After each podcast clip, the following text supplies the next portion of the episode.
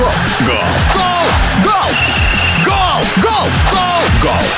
Гол! Гол! Гол! Голопом по Европам. В футбольном клубе Пари Сен-Жермен новый главный тренер. Им стал бывший тренер Ниццы Кристоф Галтье. Контракт с 55-летним французским специалистом подписан до июня 2024 года.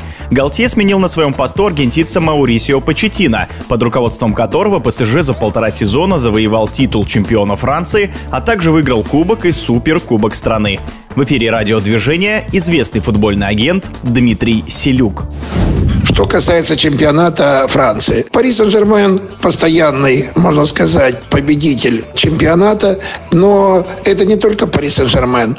Мы видим в других чемпионатах также Бавария, Манчестер Сити, до этого в Италии был много лет Ювентус. То есть практически во всех крупных чемпионатах один и тот же чемпион. Мы видим также, что в России тоже та же тенденция. «Зенит» на голову выше других команд и уже 4 года подряд завоевывает чемпионство. Сейчас в Пари Сен-Жермен пришел новый спортивный директор Луис Кампас. Это глыба футбольного цеха, который очень опытный. Он был во многих командах, там и в том числе Монако, когда играл тоже Мбаппе, когда Монако феерили, когда как раз один раз было нарушено чемпионство. Скажем так, один раз была нарушена гегемония Пари Сен-Жермен Сен-Жермена и Монако стали чемпионами.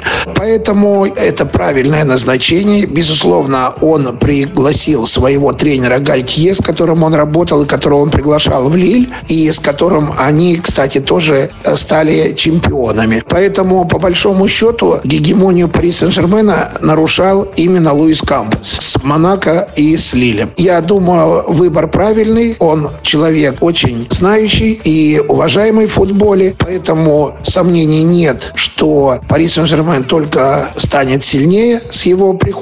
Но тут дело даже не в том, чтобы Пари Сен-Жермену выиграть чемпионат. Это понятно. Даже если моя бабушка будет тренировать Пари Сен-Жермен, они выиграют чемпионат. Тут дело в другом. Им надо сейчас задача выиграть Лигу чемпионов. И я думаю, что это основная задача, поставленная перед Луис Кампусом и Гальтье. Уверен, что они, ну, скажем так, будут близки. Правда, эту цель также преследует и Манчестер Сити, которые до сих пор не выиграли Лигу чемпионов. Поэтому будет битва титанов, но мы знаем, что также Бавария, Реал Мадрид, много клубов, которые хотят выиграть Лигу чемпионов.